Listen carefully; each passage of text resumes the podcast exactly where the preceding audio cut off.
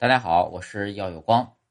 为什么排队时旁边的队伍永远比较快？排队的时候啊，你有没有这样一种感觉？旁边的队伍会比你这支队伍要快一些？墨菲定律最出名的例子之一呢，就是旁边的队伍永远比较快。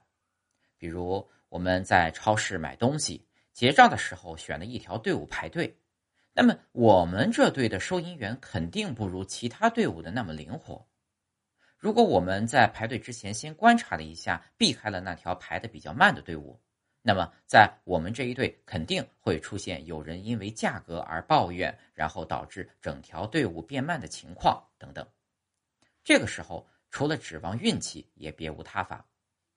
当我们排队的时候，可以观察一下每条队伍谁排在最后面，看看谁会先结账。同样的情况，如果发生在公路上，那么答案就完全不同了。正如保罗·克鲁格曼，这是一位美国经济学家，和史蒂夫·斯卓格，美国数学家，多年前在《纽约时报》上所讨论的那样，我们来看一下如何用数学解释我们所在的车道移动速度慢的原因。这对于另一条车道来说也是适用的。不可能吗？不在数学中完全可能。假设我们在一条长四千米的双车道公路上，这里不是真正意义上的减速排队，前一半路程是以十千米每小时的速度行驶的，后一半路程呢以三十千米每小时的速度行驶。为了方便计算，我们假定没有人超车，那么会发生什么呢？很明显，两条车道上的车会同时通过这段四千米的距离。而大家都知道，不是十二分钟，可以看作全程是以二十千米的时速行驶的。时速十千米的时候呢，每千米需要六分钟；时速三十千米的时候，每千米需要两分钟。因此，一共需要花费十六分钟。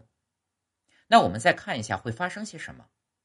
在这十六分钟里面，当你跑完速度比较快的四分钟之后，剩下的十二分钟就会开始嘀咕。为什么其他人开的比我快？